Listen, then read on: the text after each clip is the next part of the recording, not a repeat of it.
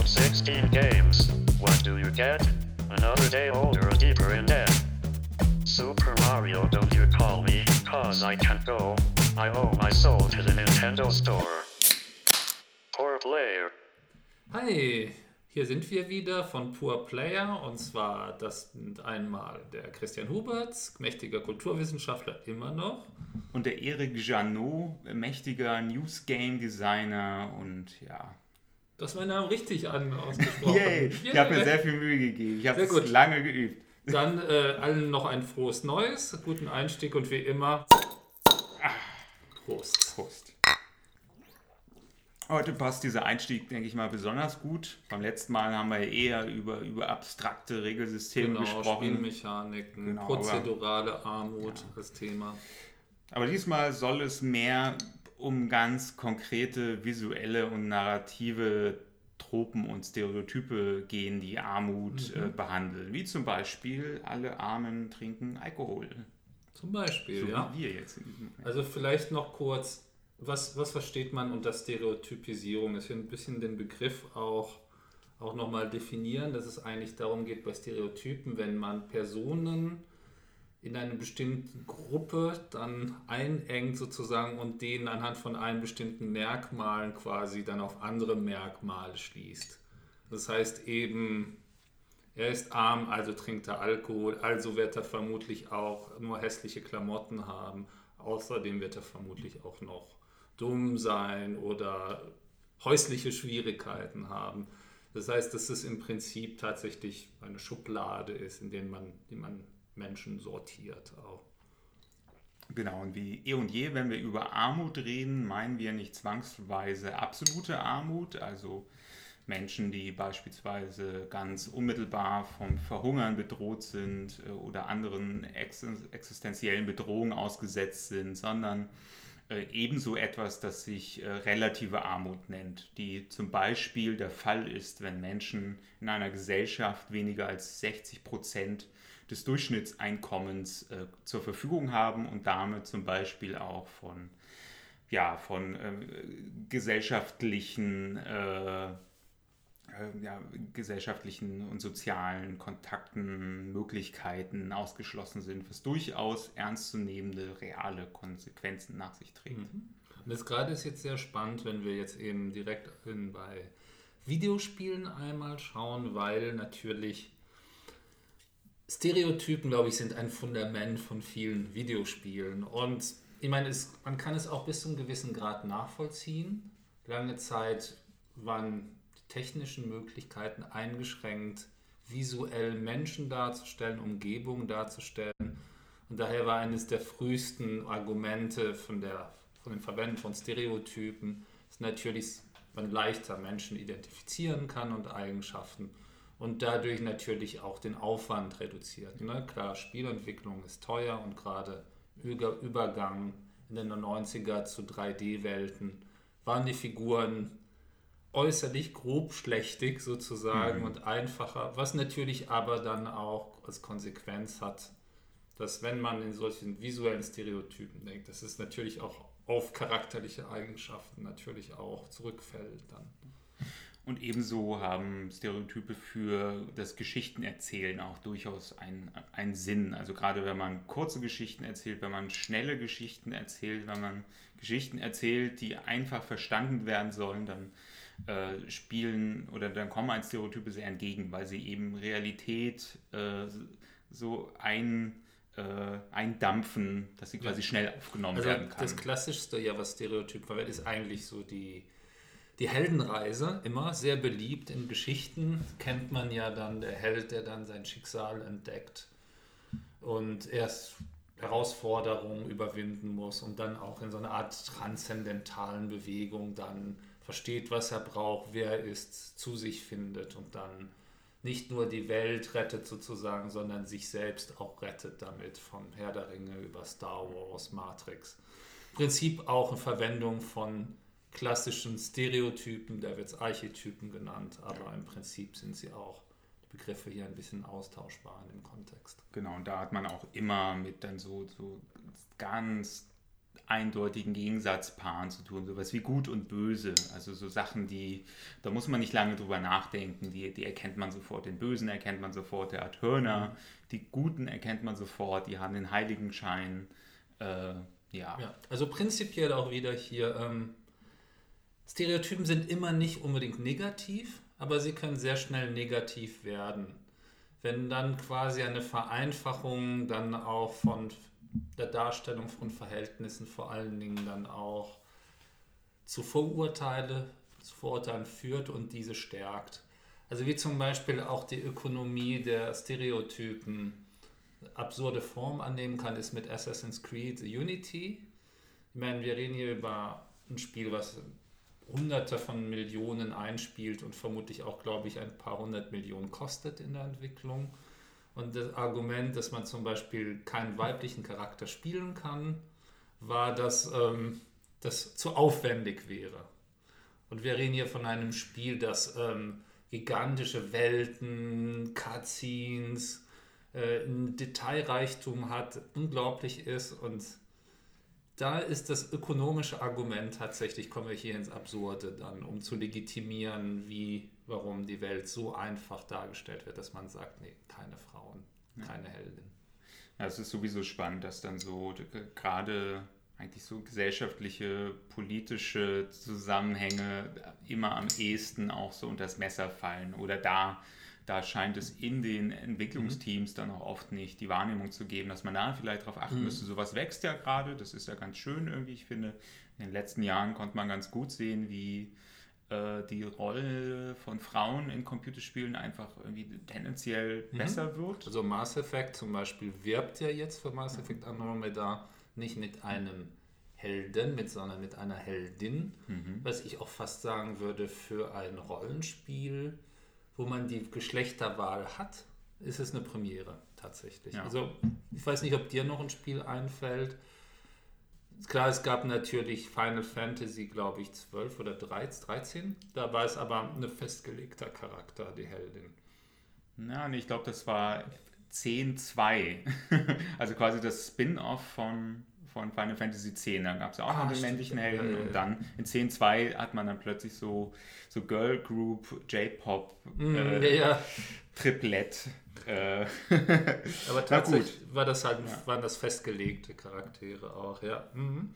Genau, also da tut sich schon was, also, ne, und das ist durchaus, äh, durchaus sinnvoll, um auf Stereotype zurückzukommen, weil sie tatsächliche auch negative Konsequenzen haben können für Menschen mhm. im Alltag. So eine meiner Lieblingssozialwissenschaftlichen äh, Theorien dazu ist beispielsweise der sogenannte oder die sogenannte Bedrohung durch Stereotype, die lässt sich auch ganz gut nachweisen. Das ist zum Beispiel äh, der Fall, wenn man ne, irgendwie eine, äh, Testsubjekte eine einen Mathe-Test schreiben mhm. lässt, so, die sind 50-50 verteilt, Männer, Frauen.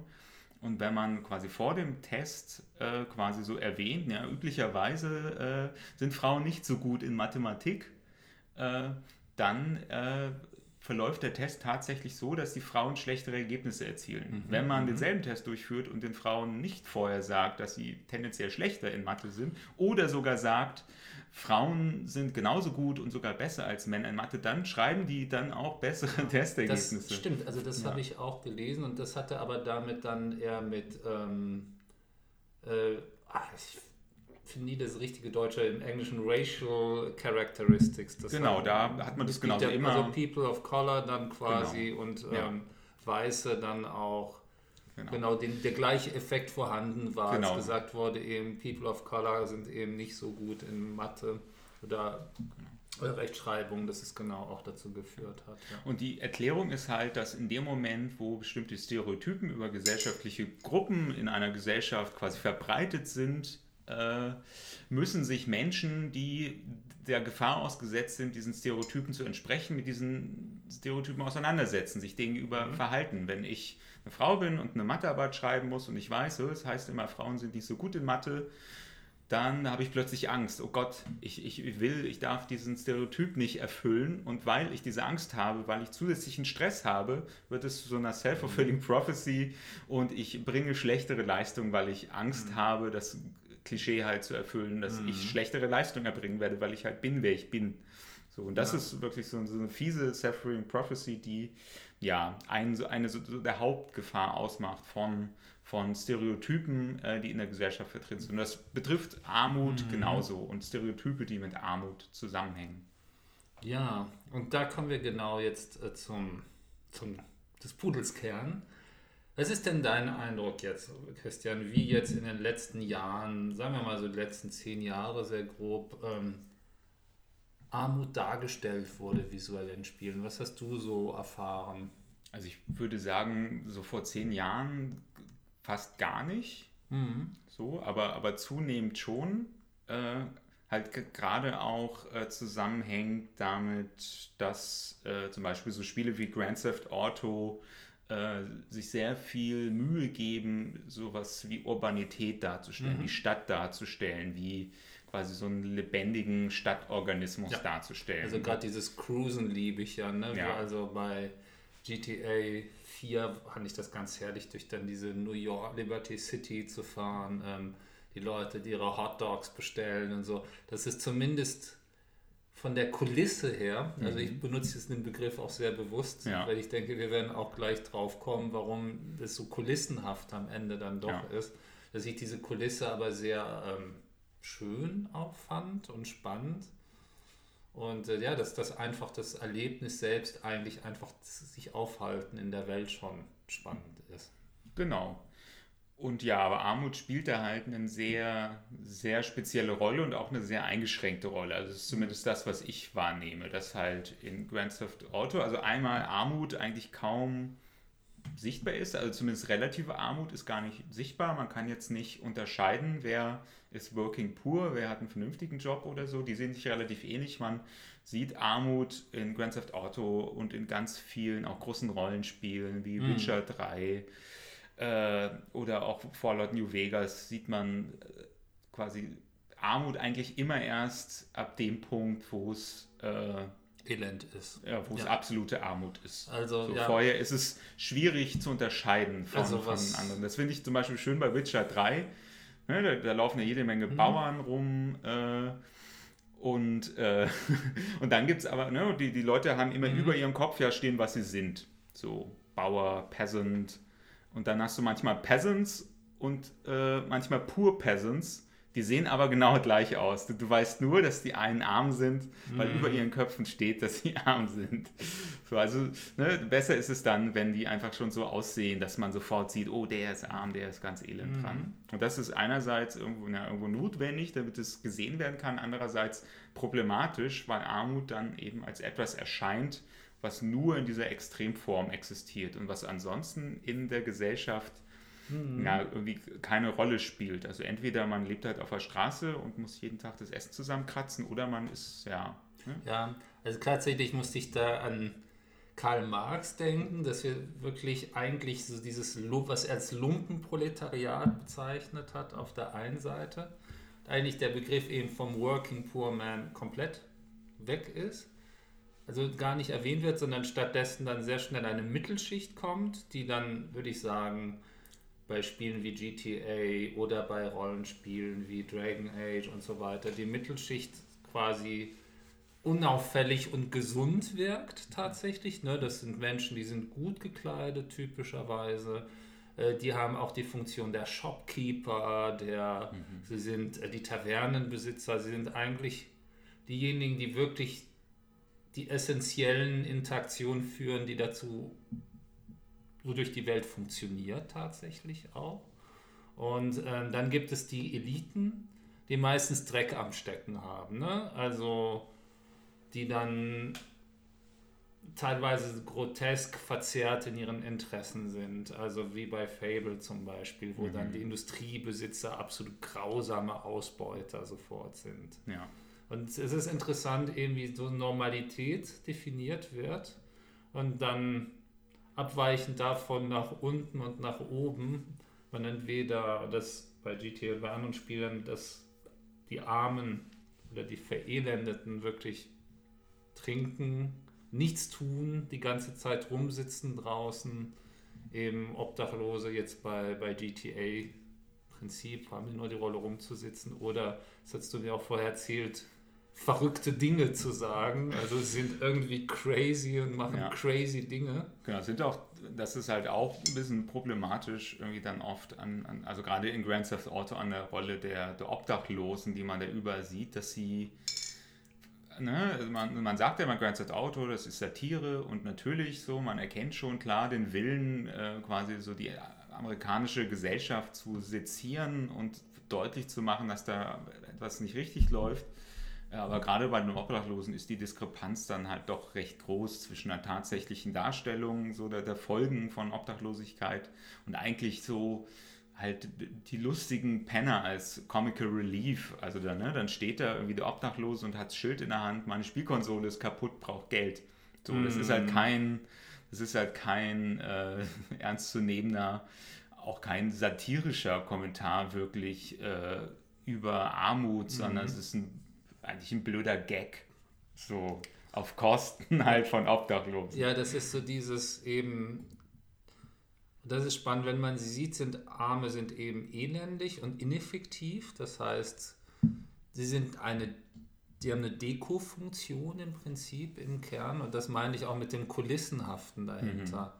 Ja. Sie werden reduziert auf sehr wenige Merkmale, wo sie im Prinzip auch nutzlos, es wird ja quasi, wenn man sie sieht und beobachtet, auch in Fantasy-Rollenspielen, ist ihre ganze Funktion einfach nur elend, zu, elendig zu sein.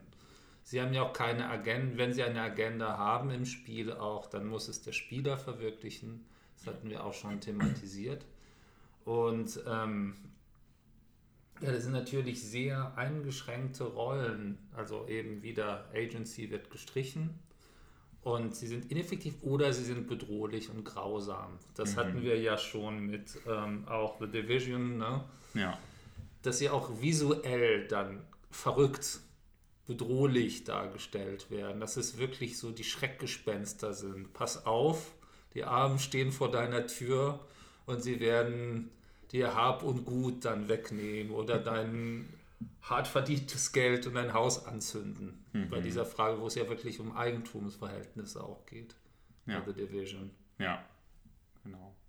Und ja, gerade The Division ist ja da, was dann auch die Darstellung angeht, äh, sehr, naja, man, man merkt schon, welch, welch Geisteskind da die Entwickler waren, weil gerade ne, dann die, die sogenannten Rioter, die, die Plünderer, die sehen dann einfach aus, so wie die urbane afroamerikanische Unterschicht. So, da merkt man dann die, ja, wie bestimmte, äh, ja, auch, ja, man kann es einfach offen sagen, wie rassistische Stereotype so ihren, ihren Weg finden. Einfach in so ein Spiel, aber in der Wahrnehmung der Entwickler äh, trotzdem noch abgespeichert sind unter neutrales Gegnerdesign. Die müssen so aussehen, damit sie als Gegner zu erkennen sind. Ah, okay, und warum ist die afroamerikanische äh, städtische Unterschicht als Gegner sofort erkennbar so, wenn man, ne, wenn man dann sich irgendwie auch, auch äh, Bilder anguckt von, von den äh, halt letzten Riots quasi, auch im Zusammenhang mit äh, Polizeigewalt äh, gegenüber Afroamerikanern, äh, dann sieht man da einfach Menschen, die sehen so aus wie die sehen so aus wie die Gegner aus The Division, sind Ja. aber keine, äh, keine, keine bösartigen Menschen, die jetzt nach dem Virus äh, Armageddon irgendwie wild rumplündern, sondern einfach Menschen, die äh, stinksauer sind aufgrund gesellschaftlicher Ungleichgewichte. Das ist äh, total spannend, weil im Prinzip, also letzte Woche hat ja äh, Donald Trump seine Ein- Amtseinführungsrede gehalten. Und ich fand das sehr spannend, als er dann erzählt hat, auch wirklich so in einem sehr düsteren Ton, hat er gesagt, von den verrosteten Städten, in denen verängstigte Mütter sind. Und dann von Carnage hat er geredet, von Blutbädern, die diese rostigen Städte heimsuchen. Und eigentlich jetzt diesem Chaos von Gewalt eben und Verarmung eben ein Ende gesetzt werden muss durch eine harte Hand auch. Ne? Und ich hätte gedacht, dass er gleich sagt, ich bin Batman übrigens. und das ist interessant, weil seine Rede hätte in jedem Computerspiel auch stattfinden können. Und es hätte auch als Grunddesign für so The Division genommen werden können oder für andere Spiele. weil da dann wirklich so diese verzerrte Wahrnehmung von Wirklichkeit. Also Ja. ich bin jetzt mal gesagt, dass es natürlich, wenn man sagt, äh, es gibt Blutbäder und Kriminalität bei Armen, dass natürlich da auch gar nicht drüber diskutiert wird, woher es kommt, sondern nur, dass es eben, wir Polizei hat gesagt, wenn in Chicago noch mehr Verbrechen passieren, werden wir die Feds holen und dann wird richtig aufgeräumt. Und das ist ja im Prinzip die Geschichte von The Division, ne? Ähm, die Verelendeten, die Armen im gesellschaftlichen Chaos rebellieren. Und dann kommt jemand wie, ein, wie Trump und es werden wieder Ordnung und auch die Eigentumsverhältnisse auch wieder gewaltsam hergestellt. Und dass man sich fragt, sind die Forderungen vernünftig? Ähm, hat man mal versucht, mit ihnen zu reden irgendwie? Es wird auch blockiert, indem sie so verrückt und grausam dargestellt werden, dass man dem Spieler bloß nicht diese Idee geben könnte auch. Ja, ja, und Grand Theft Auto ist da ja eigentlich auch, auch so eine Erfüllung dieser, dieser chaotischen, verrohten Städte, in denen irgendwie mehr oder weniger Gewalt vorherrscht. Äh, und ja, indem man halt dann eben nicht auf Seite von Law and Order ist, sondern äh, auf der anderen Seite. Oft ja auch arm startet, aber ich glaube, da haben wir in den vergangenen Episoden auch schon drüber gesprochen, dann sehr schnell und sehr unproblematisch. Äh, Armut Ja. ist eine Behauptung. Die wird visuell auch als erstes ausgelöscht in Rollenspielen. Wenn ich im Rollenspiel einen armen Charakter spiele, ist das Erste, was nach ein paar Minuten oder einer halben Stunde, dass ich zum Beispiel eine fette Plattenrüstung oder so habe. Ne? Das ist eigentlich potenzielle Elendsmerkmale dem Spieler schnell gelöscht werden. Meistens durch große Waffen, durch Rüstung oder leicht verfügbares Reichtum, das der Spieler sich nehmen kann und dass er dann eigentlich Armut eine Behauptung ist, aber nicht mehr visuell nachvollziehbar und für den Spieler auch nicht mehr nachvollziehbar. Also es ist gar keine Identität mehr vorhanden oder kein Zusammenhang mehr mit dem Klassenursprung, wenn man so will, wenn er denn behauptet wurde, ja. Auch interessanter Fun Fact in äh, Grand Theft Auto, in der, in der ganzen Serie fast, äh, wenn man Obdachlose verprügelt oder umbringt, dann hinterlassen sie tatsächlich Geld und teilweise richtig große Geldsummen. Ist möglicherweise ein Bug, möglicherweise aber auch so ein weiterer recht alberner Kommentar, der dann genau in diese Sparte schlägt von so, eigentlich gibt es Armut nicht, so die Obdachlosen, die haben auch Kohle. Die fahren auch manchmal mit Sportwagen rum. So möglicherweise auch eher ein Bug, aber ja. Also das weiß man, ich finde ich bei äh, GTA weiß man das echt nicht, weil ja ein äh, der Kernmarkenzeichen ja so sagen, wir sind super ironisch, ne? Und äh, wir sind ja eine ironische Analyse der Gesellschaft. Und manchmal frage ich mich, ob die wirklich so ironisch sind, wie sie behaupten eigentlich dann tatsächlich. Es ist ja eh das Schwierige an, an Ironie und Satire, dass sich in Ironie und Satire sehr leicht auch ja, so eine Mentalität, also auch wirklich äh, ernst gemeinte Mentalität gut verstecken lässt. So war ja nicht so gemeint, war ja nur ein Witz. So oft wird ja dann auch als Kritik geäußert gegenüber so sehr platter Satire, äh, dass man sagt, naja, es, es reicht eben als Satire einfach nicht, so die, die bestehenden äh, Umstände zu reproduzieren, einfach zu zeigen, guckt, da sind Obdachlose und die Aha, leben ja. im Elend. so, das ist eigentlich nicht genug. Man muss auch sich irgendwie noch positionieren. Ja. Also muss zumindest irgendwie sagen, und das ist, das ist wirklich kacke. Da muss man dann auch zum Beispiel Grand Theft Auto 5 so ein bisschen in Schutz nehmen. Das hat ja auch durchaus Momente, äh, wo, wo sich sowas andeutet. Irgendwie, ich, es gibt auch so obdachlosen Camps in dem Spiel. Ich glaube, Camp Hope heißt das eine Camp sogar, wo auch tatsächlich, ja, eigentlich so äh, politische Plakate hängen, so oder, oder so politische Statements hängen, so wir, wir sind äh, obdachlos, aber trotzdem irgendwie stolz und trotzdem äh, nimmt uns trotzdem ernst. Ja. So, und wo man merkt, okay, hier wird so, so, ein, so ein gewisser, zumindest so ein gewisser positiver Klassenkampf angedeutet. Hier wird angedeutet, dass die Leute eben nicht nur rumliegen, sondern irgendwie zu Beginn äh, beginnen sich zu organisieren und vielleicht äh, ja nicht nur quasi Questgeber sind für den Spieler und der muss es dann richten, sondern dass da eben äh, auch arme Menschen etwas mehr sind als, als eine Kulisse, als Teil des Stadtbildes quasi, Lokalkolorit. Hm. Ja, das ist tatsächlich so allgemein eben dieses Lokalkolorit. Woher kommt es eigentlich? Und ich habe da auch ein bisschen äh, recherchiert warum, warum das so kulissenhaftig ist und Armut eher oft so auf so Stereotypen reduziert wird, die auch eher so negativ geladen ist. Und da muss man wieder zurückblicken eben auf, wer macht die Spiele eigentlich. Das ist relativ eindeutig von den Ergebnissen. Also ich habe von der IGDA, also von dem Entwicklerverband, den amerikanischen, und auch von Erhebungen der Regierung geguckt, was sind so Faktoren, die jetzt typisch sind für Entwickler. Erstens, Sie sind zu 90 Prozent männlich.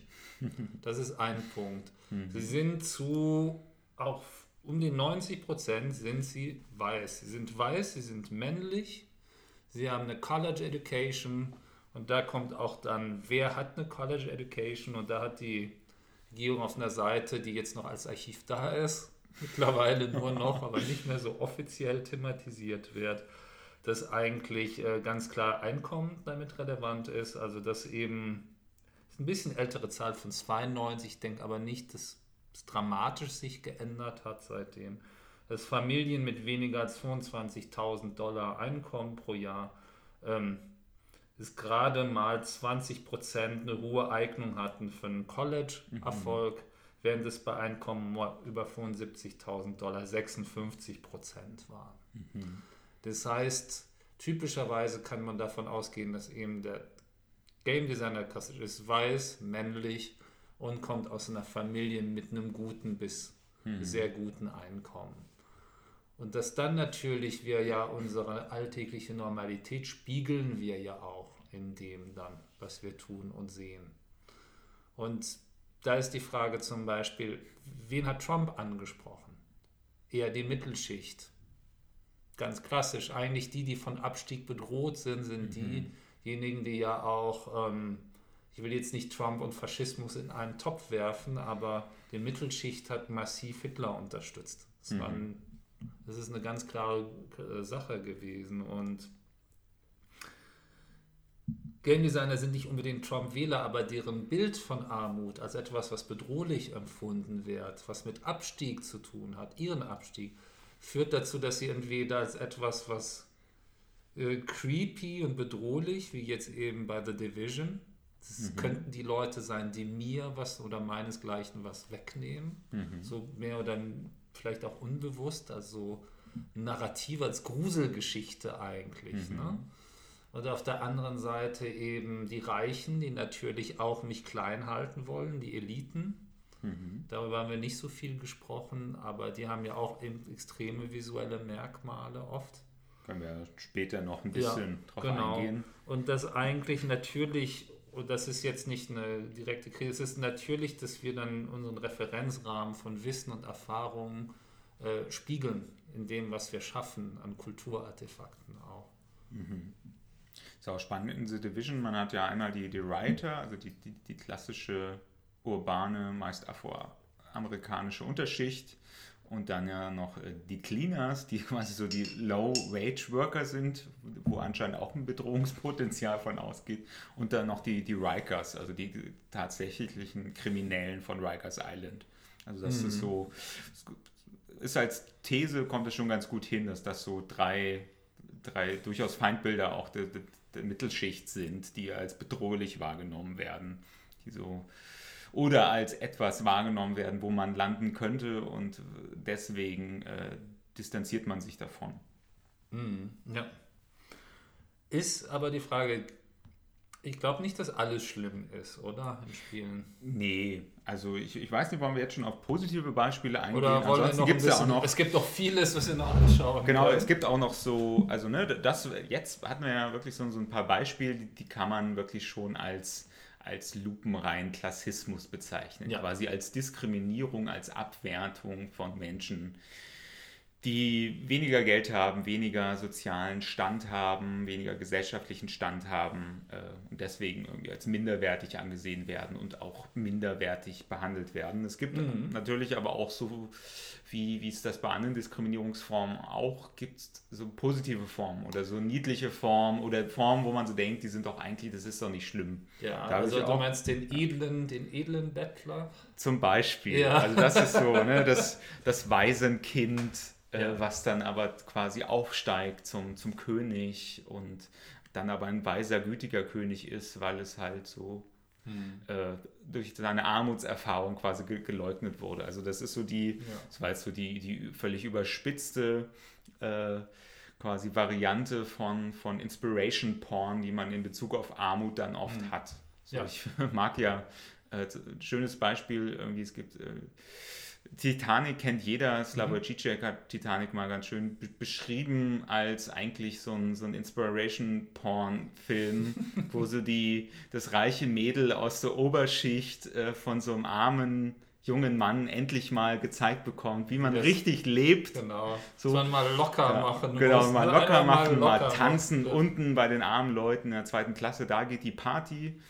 Und die Pointe über Zizek ist dann aber, dass dann zum Glück der Eisberg kommt so mhm. und äh, Jack stirbt äh, und somit quasi diese Fantasie weiterleben darf, so dieses schönen, armen Lebens, mhm. weil hätten die es beide zusammen irgendwie nach New York geschafft, wären die da angekommen, hätten irgendwie wahrscheinlich noch ein paar Wochen irgendwie ganz schöne Zeit gehabt und hätten dann gemerkt, dass sie überhaupt nichts miteinander anfangen können, weil einfach auch die, die Unterschiede, die sozialen dann irgendwie zu groß sind, die, die Anspruchshaltung an das, was man irgendwie besitzen möchte, was nicht äh, da hätte es dann plötzlich gebröckelt. Also ne, diese romantischen Armutserzählungen gibt es recht oft in der populären Kultur, natürlich auch mhm. in Computerspielen. Ein Beispiel habe ich mir rausgesucht, nur um mal eins mhm. nennen zu können. Äh, Final Fantasy XII, da hat man ja auch so ein Waisenkind als Hauptcharakter. Waren äh, mhm. ja, also ne, das sind dann so gutmütige Figuren, äh, die, weil sie arm sind, halt gutmütig sind. Sie sind nicht verdorben vom Geld, vom, vom Anspruch nach Besitz.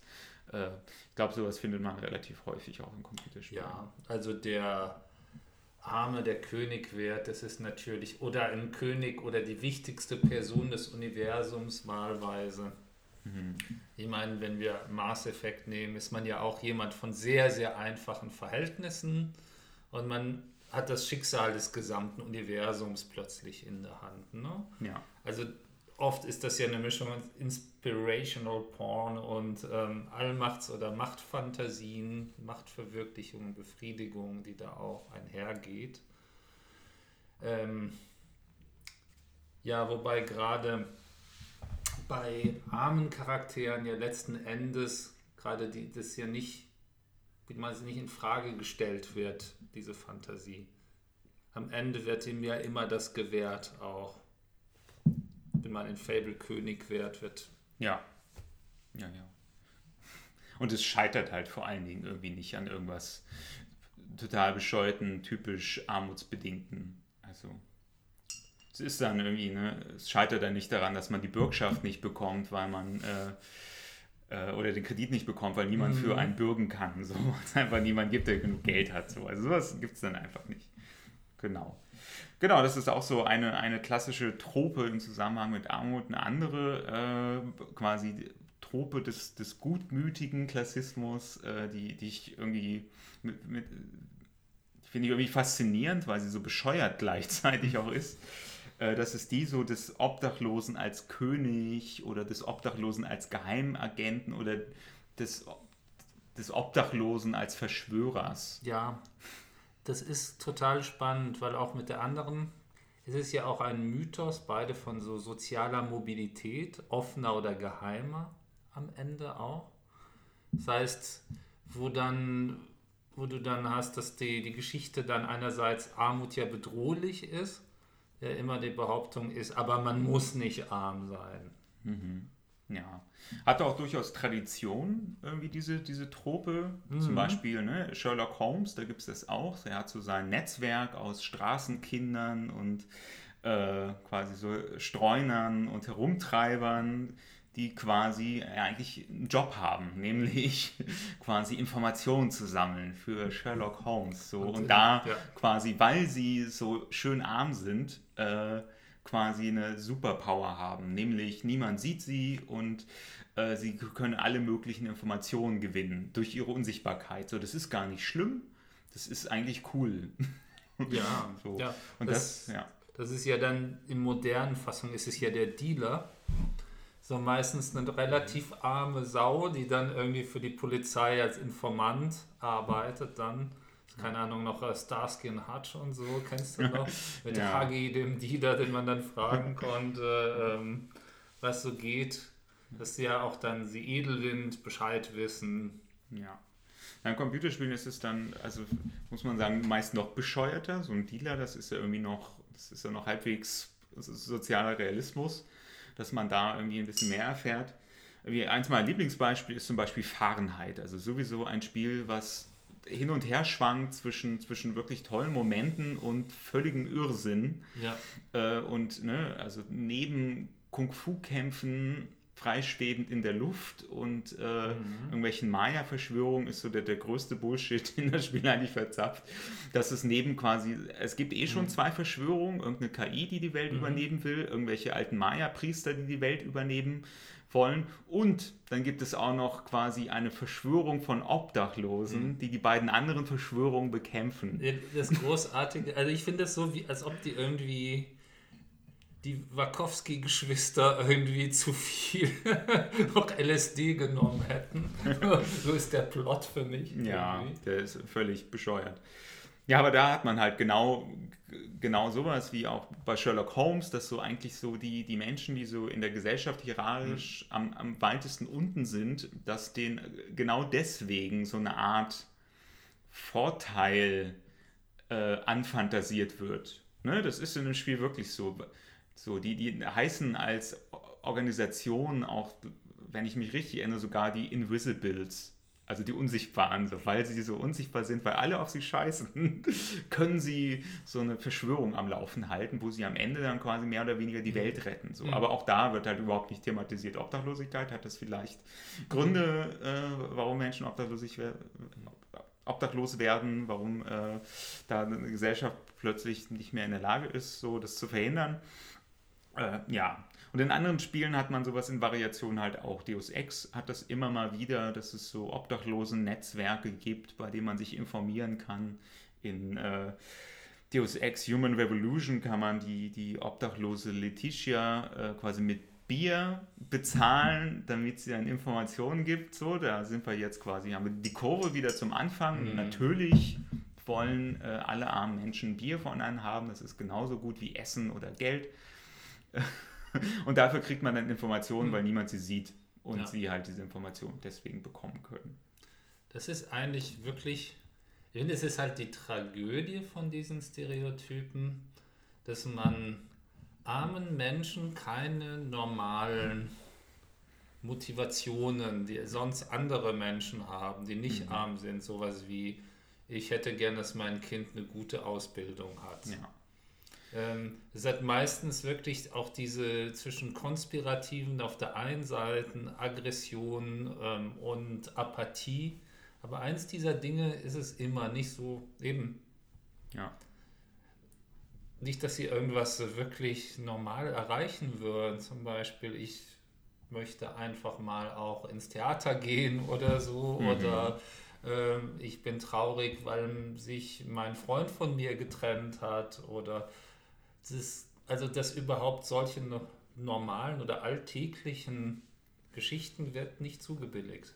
Ja, auf jeden Fall sehr selten. Ja. Ne, das berührt dann auch wieder so eins der Ausgangsprobleme, dass nicht alle oder sogar die wenigsten Formen von Armut offensichtlich sind. Mhm. Also gerade in, in westlichen Gesellschaften ähm, ja, muss schon viel passieren, dass man wirklich äh, irgendeinen Hipster, der in Neukölln rumläuft, unterscheiden kann von irgendeinem Menschen, der tatsächlich nur Secondhand-Kleidung tragen kann. So, mhm. das ist, kann man gar nicht so leicht sagen. Man erfährt sowas halt erst im, im Dialog so und im, im Erzählen von Geschichten über diese Person. Und das passiert in den seltensten Fällen, weil dann eben auch die Spielfiguren in den seltensten Fällen arm sind und selbst wenn sie arm sind, das in den seltensten Fällen das Thema ist. Mhm. So, es gibt wenige Ausnahmen, mhm. so, wo das gut funktioniert. Eigentlich eins meiner Lieblingsbeispiele der letzten Jahre ist das Telltale Adventure äh, The Wolf Among Us, was, glaube ich, leider nicht so gut lief, weil die zweite Staffel jetzt schon lange auf sich warten lässt. So ursprünglich auch eine quasi eine, eine Comic-Versoftung, also mhm. von den Fable Comics. Das heißt, äh, möglicherweise war da die Vorlage einfach gut genug und deswegen sind diese Themen reingerutscht, aber trotzdem, äh, ja, finde ich das sehr gut an dem Spiel, dass es eins der wenigen ist, die wirklich versucht, Armut auf, auf dieser Ebene zu thematisieren. Dass es halt Figuren gibt, denen sieht man möglicherweise nicht unbedingt an, dass sie arm sind, aber sie erzählen darüber, dass sie arm sind und was quasi das ausmacht. Also es gibt zum Beispiel das die Prämisse des Spiels und des Comics ist ja, dass mhm. quasi Märchenfiguren aus dem Märchenreich flüchten nach New York und dort versuchen halt als normale Menschen durchzugehen. Und einmal ist spannend, dass so die, die sozialen Strukturen dabei intakt bleiben und das Spiel immer wieder darüber redet, irgendwie, dass Captain Blau, äh, das hier Blaubart, König Blaubart, Blaubart ja. Captain Blaubart. schon Blaubeer das, äh, Captain Blaubeer, das wäre geil. Fable Spin-off von Captain Blaubeer. Naja, der ist Captain, äh, Captain, hä, König Blaubart ähm, äh, quasi ne, im, im Märchenreich ist und dann auch in der Realität reich ist. So andere wie die Schöne und das Biest zum Beispiel erleiden so, eine, so einen sozialen Abstieg. So, die haben halt bestimmte Ansprüche so durch ihren Lebensstil, den sie in der Lebenswelt, in, der, in der Märchenwelt hatten und in der Realität funktioniert der plötzlich nicht mehr bis zu dem Punkt, so dass die, die Schöne sich fast prostituieren muss, äh, um den Lebensstandard irgendwie halten zu können. Und dann hat man auch Figuren wie, wie Toad, also quasi so der, der verwandelte Frosch, der im mhm. Prinzip äh, abhängig davon ist, von Hexen sich sogenannten Glamour zu kaufen, also Magie, die ihn als Menschen erscheinen lässt und der quasi permanent in so einer Spirale drin ist, ich brauche Geld, um Glamour zu kaufen, damit ich menschlich bin, damit ich Geld verdienen kann, damit ich Glamour kaufen kann, damit ich menschlich erscheine.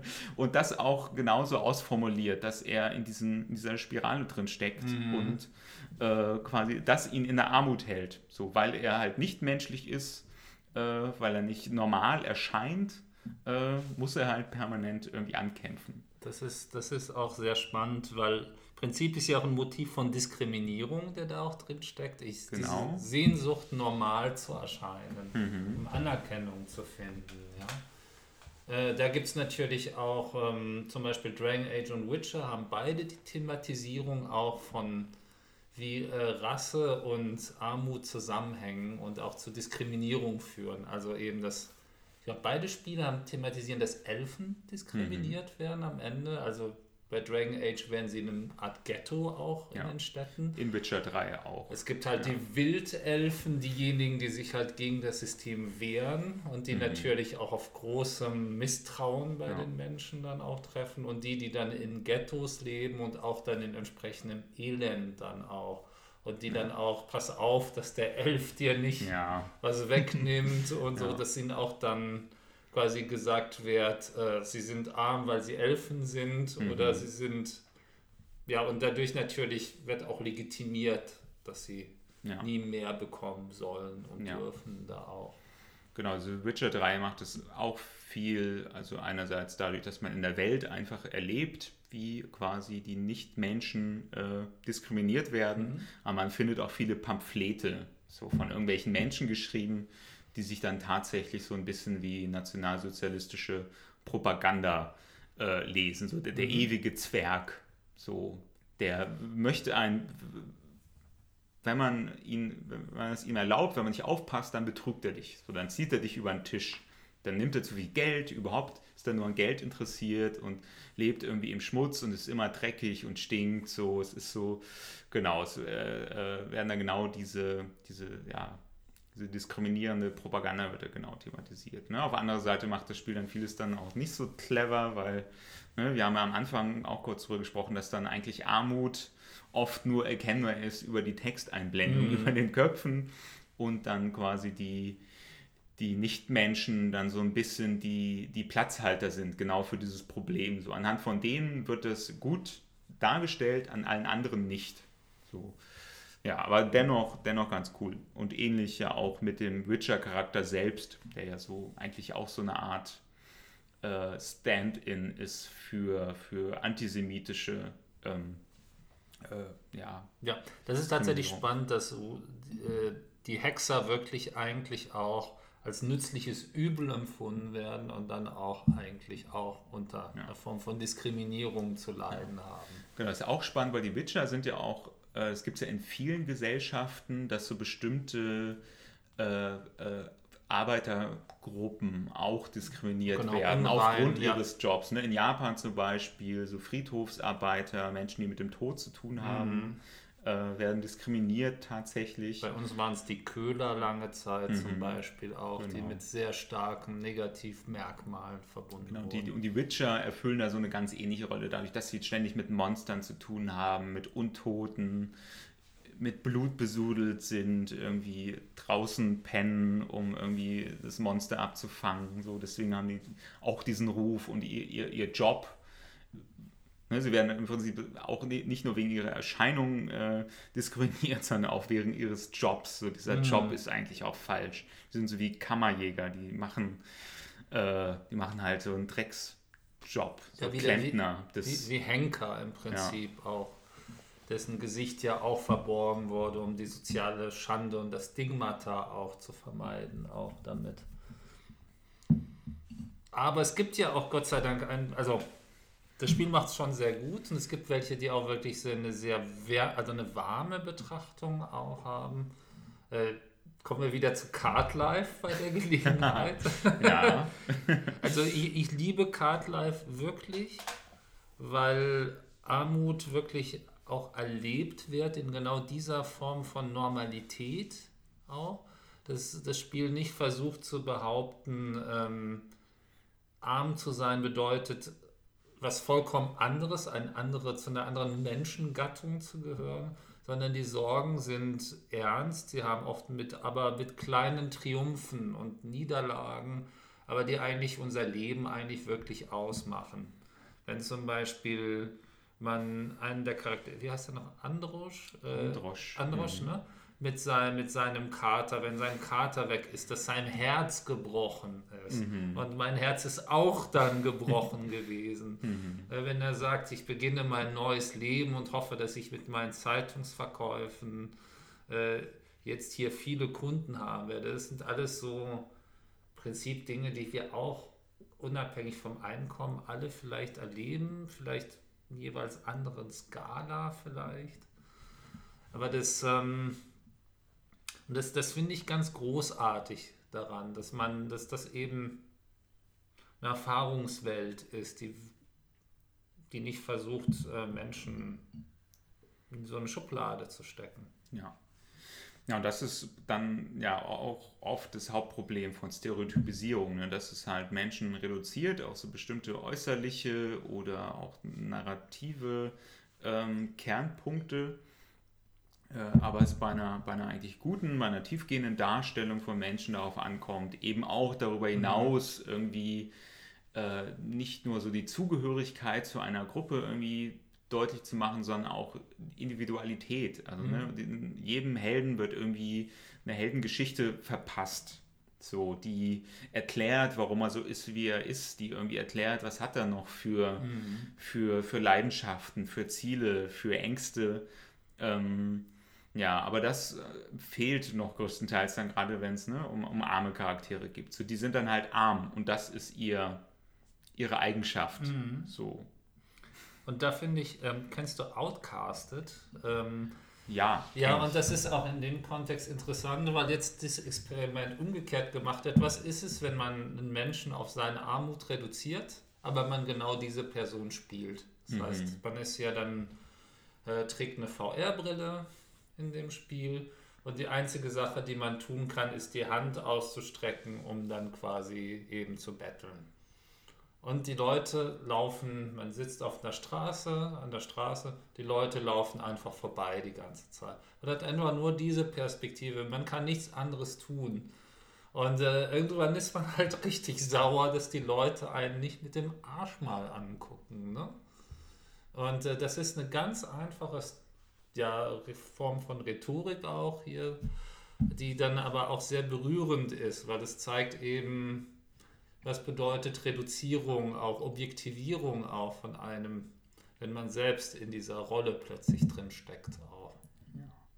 Läuft aber auch selbst ein bisschen Gefahr zu so einer Tourismus, Armutstourismus, ja. Attraktion ja, ich, zu werden. Ich, so, ich, ey, verstehe, spiele auch mal. Also ja. klar, die, die, die Gefahr gibt's, die Gefahr ist halt immer da, wenn ja. man versucht, äh, Menschen in, in Rollen, in verletzliche Rollen zu versetzen, so dann droht immer diese Falle von hier darf man jetzt mal so, ne? Also mhm. gerade wenn es zusammenfällt mit dieser Trope, die wir hatten, so des, des guten Armen, so jetzt darf man mal in diese mhm. bescheidene, in diese einfache, also im positivsten Sinne einfache mhm. Rolle schlüpfen und diese schlimme Situation irgendwie erleben, aber man äh, setzt dann am Ende halt die Brille wieder ab. Genau, so, und man hat immer noch das Glas, dann Spätburgunder, dann. Ja. Äh, ja. Und kann sich dann aber schön äh, mal unterhalten darüber, über diese Erfahrung. Also im Idealfall bewegt es ja wirklich was und löst mhm. es was aus.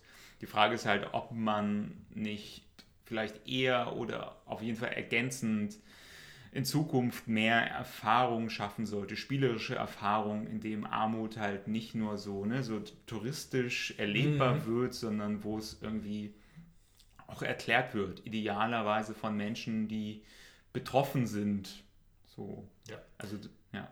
Also auch vor allen Dingen eben, wo dann auch die Narrative von der Handlungsmacht des Einzelnen die ja eigentlich ein Mythos ist, wenn wir ehrlich sind. Natürlich haben wir über unser Schicksal große Kontrolle, aber große Veränderungen wurden immer von großen Menschengruppen auch ausgelöst. Mhm. Ähm, aber das ist eine grundsätzliche Betrachtung von Geschichte. Ne? Ist Geschichte mhm. von, wird sie von Anführungszeichen großen Männern ähm, äh, ausgelöst, so wie Geschichte lange in der Schule, oder ist es eine ein Prozess, der dann eigentlich durch Bewegung und äh, größere Gruppen eigentlich auch und kollektive Anstrengung mhm. Spiele lange Zeit eben auch das Narrativ des großen Mannes mhm. eigentlich, was natürlich mit Armut natürlich sehr schwierig zusammenzubringen ist, in einer, ohne dass es zu einer kognitiv dissonant ist, dass man mhm. sagt, der einzelne Arme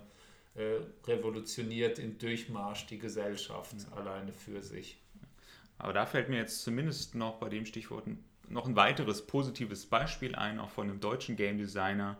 The Sea Will Claim Everything ist ein schönes kleines Spiel von Jonas Kyratzis, äh, deutscher Game Designer, ur ursprünglich äh, aus Griechenland. Äh, in dem Spiel, was so eine Art Adventure Game ist, wenn man es auf einen Genre runterbrechen möchte, geht es um, um eine Fantasy-Welt des Land of Dreams und in diesem Land of Dreams kommt es quasi auch zu so einer Art Wirtschaftskrise. Irgendeine fiese Elite äh, beutet äh, die sehr liebenswerten Kreaturen dieser Welt aus und man mhm. läuft halt die ganze Zeit durch diese Welt, löst kleine, kleine Rätsel, tut den Leuten kleinere Gefallen und dabei erfährt man halt ganz viel über diese Figuren, die da rumlaufen. Mhm. Da macht das Spiel das wirklich toll weil es eben genau das macht, was ich eben eingefordert habe, dass es die Figuren erzählen lässt, wie es ist, in ihrer Haut zu stecken, wie es ist, mit dieser Wirtschaftskrise umzugehen. Ähm, ja, und je weiter man das Spiel spielt, desto mehr bekommt man irgendwie von Hintergründen mit, von Figuren und am Ende, ohne zu viel zu spoilern, entwickelt sich dann tatsächlich so eine Art auch Protestbewegung, so eine Art Widerstand, ausgehend von diesen armen äh, ausgebeuteten äh, äh, Kreaturen. Und das ist, das ist toll, weil es so selten stattfindet. Ja. Und da natürlich äh, werden wir auch definitiv noch demnächst auch noch tiefer reingehen, was wir denn als Designer auch mal tun können. jo, dann sind wir wieder am Ende wir haben eigentlich lange, glaube ich, nicht alles geschafft, worüber wir reden wollten, aber ja, wir haben ja noch ein paar Folgen Zeit. Noch ein paar Folgen. Ja. Es gibt noch viele fiese Stereotype, über die man sprechen kann, aber die wichtigsten haben wir schon abgehakt. Äh, um White Trash und Hillbillies können wir uns vielleicht in einer der nächsten Episoden mal kümmern, jetzt Oh, ja. wo Resident Evil 7 auch erschienen ist. Ja, und auch natürlich wieder mit Trump, natürlich, wo White Trash dann auch ein Riesenthema war in dem Kontext. Genau, und beim Thema Trump dann auch über Stereotype, über Reiche und über Reichtum, weil die erstaunlich oft auch zusammenhängen mit Stereotypen über Arme, die manchmal sogar austauschbar sind, äh, besonders wenn arme Menschen reich werden. Ja. Wunderbar, dann äh, vielen Dank, dass ihr wieder dabei wart und zugehört habt uns. Wir freuen uns, wenn wir uns, äh, euch das nächste Mal auch wieder dabei haben. Ähm, auch, es gab auch die Frage, wie sieht es aus? Gibt es uns auch auf iTunes? Ja, es wird auch diese Folge jetzt und die anderen auch bald auf iTunes geben.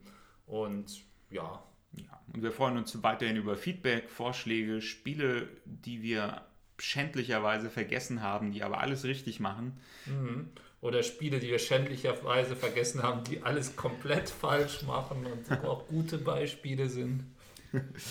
Oder habe ich ja auch eins vergessen? Ganz schnell noch. Ganz schnell, ganz schnell. Ganz schnell, oh Gott. Manhunt. Auch, Oh, ein, auch ein Rockstar-Game. oh, äh, die, die, So meisten, ein die, Spiel, die meisten Menschen Alter. haben wahrscheinlich nach den, den ersten Missionen schon aufgehört zu spielen, äh, weil es so ekelhaft ist. Aber wenn man ein bisschen weiter spielt, kommt man irgendwann auch an eine Mission, wo äh, man quasi so eine klassische äh, äh, äh, hier Courier, nee, wie, wie nennt sich das, Es- wenn man jemanden Escort, Escort genau. Mission, klassische Escort Mission äh, vollführen muss, aber nicht irgendwie mit irgendeiner holden Maid oder irgendeinen anderen äh, Charakter, äh, sondern mit einem Obdachlosen, einem sturzbetrunkenen Obdachlosen so und die Ansage ist, äh, entweder leitet man den gesund und munter durch den Level oder er stirbt und dann stirbt man auch.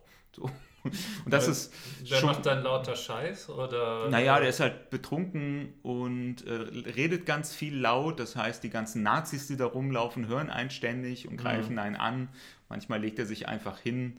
Ja, das ist so, äh, glaube ich, das, das Schlimmste, was ich je erlebt habe, wie man quasi einen obdachlosen Menschen in einem Spiel darstellt, so als, ja, als, als Witz, als zynischen Witz und auch wirklich so als, ja, als einfach Mechanismus. So, haha, lustig, der Penner stirbt, dann stirbst du, pass auf den Penner auf. Das Ja. ist ja dann noch so ein Kommentar. Schau mal, hier hast du was vollkommen Wertloses, ne? Ja, So, genau. da, das- auf dieser Ebene bewegt sich das ja im Prinzip. Ja. Genau. Und ich glaube, eine Mission weiter äh, passiert dasselbe nochmal mit der White Trash-Familie des Protagonisten. Die, die sterben dann, wenn man entdeckt wird. Naja. Mit diesen schönen Worten am Ende, oh Gott. Ja, wir, wir müssen auch bald nochmal komprimiert über positive Beispiele reden. Ja. Auch wenn wir sie immer wieder nennen. Und es soll ja auch diesmal, wir haben es noch gar nicht gesagt, nicht untergehen, dass man natürlich auch Manhunt weiterhin spielen darf, ohne sich schlecht zu fühlen. Äh, aber diesmal vielleicht ein bisschen mehr darüber nachdenkt, was Genau. man eigentlich tut. Genau. Mit den Worten von Anita Sarkeesian. Man kann ein Spiel sehr gut finden, aber dennoch kritisch bestimmten Inhalten und Aspekten gegenüberstehen, ohne dass jetzt alles sofort eben schlecht ist dabei. Ne? In diesem Sinn, macht euch noch einen schönen Tag oder Abend. Wir hören bald wieder voneinander. Macht's gut und tschüss. Tschüss.